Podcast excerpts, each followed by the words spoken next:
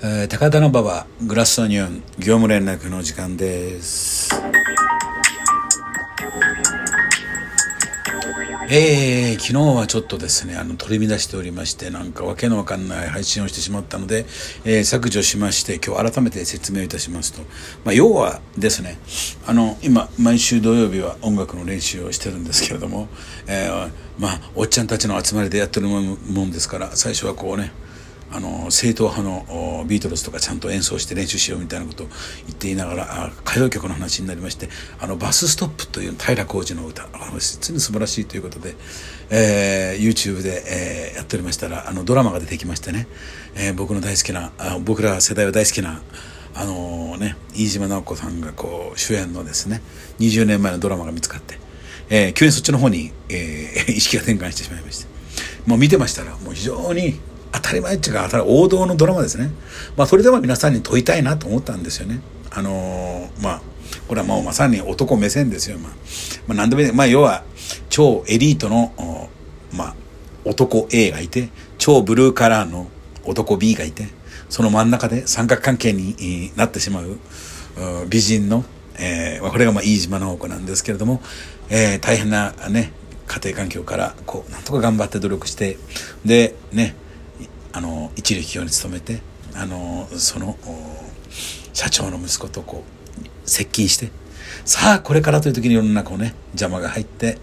奈落に落ちてしまうとで落ちて立ち上がらない時に声をかけてくれたのがそのねあの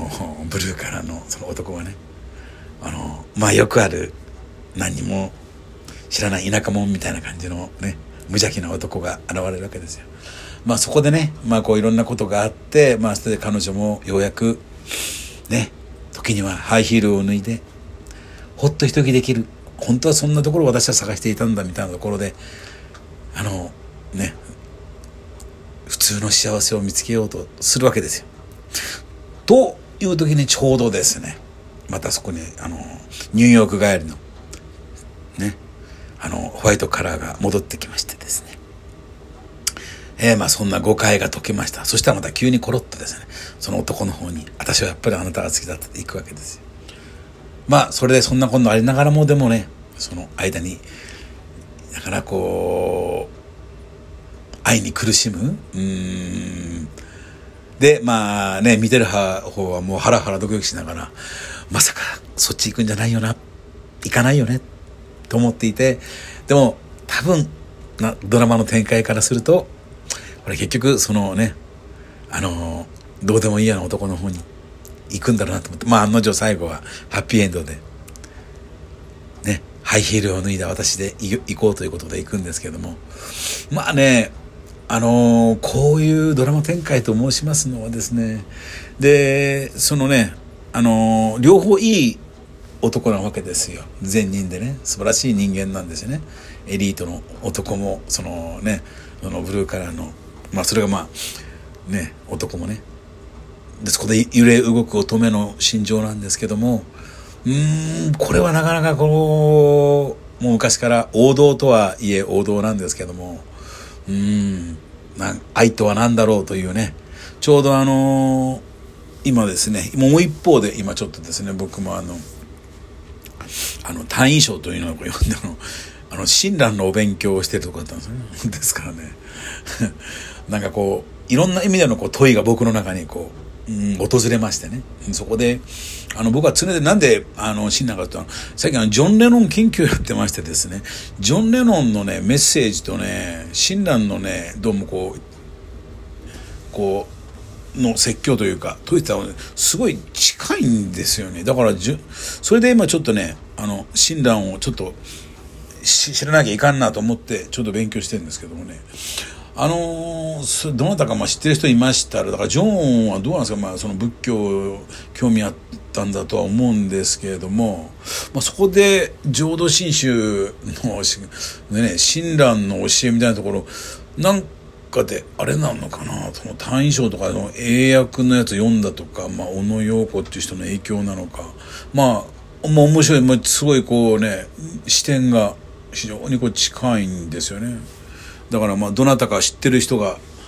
おりましたら教えていただきたいなと思うんですけどもそれであのね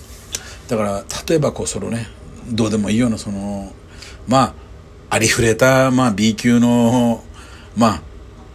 ああの話、まあ、物語というかそんなもんだと思うんですけどまあでも人っていうのはねあの B 級でいいんですよね。その辺で最高の B 級をね突き詰めてやってるのがきっとあのねあのタランティーノだと思うんですけどね。やっぱあのセンスなんじゃないですかね。僕も、まあ、これ個人的な意見なんですけど僕あのねあのジム・ジャムシと大好きな人あれだってもう非常に極上の B 級をこう作ってる気がするんですね。でそれってすごいある意味とてもスタイリッシュなんですよね。で僕はその辺のかっこよさっていうのがこのビートルズにも感じるもんがあってですね。でまあ個人的にでもあれですでもあの日本の、まあ、マニアとか、まあ、その手の人はなんかほとんどそういう視点を持たないから、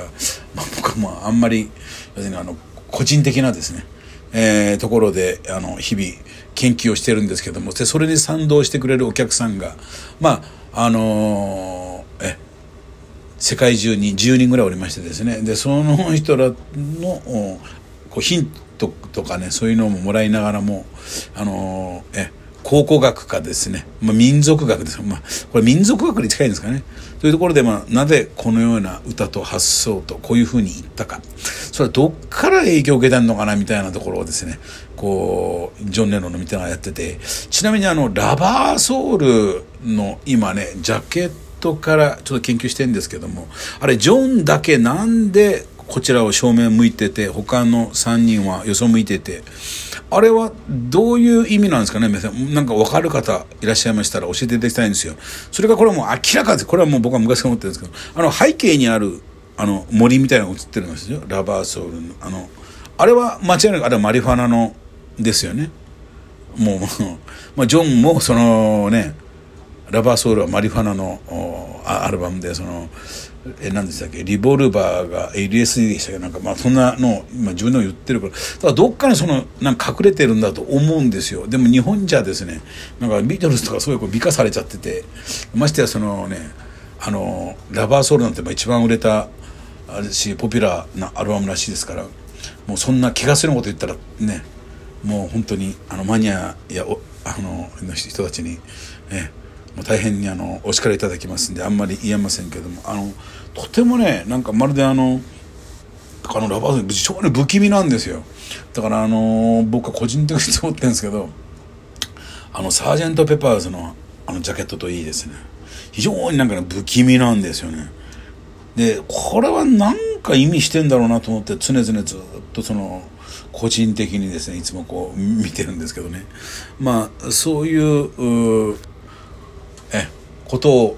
思っていたらなぜかですねあの YouTube で、えー、飯島直子さんに出会ってしまってですね、えー、今ちょっともう全部見終わってですね今 もうこの2020年前の、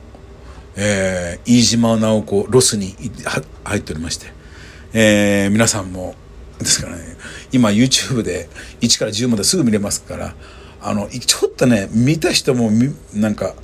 見てない人もなんかちょっと見ていただいて、まあ、くだらんとはくだらんですけど、まあ、このこのねこの三角関係って非常にこう B 級なんですけどもこれある意味非常にこう深いんじゃないかと思うんですよこのストーリーをね。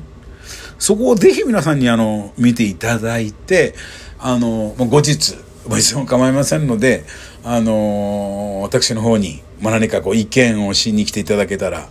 非常にこう面白いと思うんですね。でそこでまた改めて、えー、ラバーソウルを一緒に聴きましょうというところで、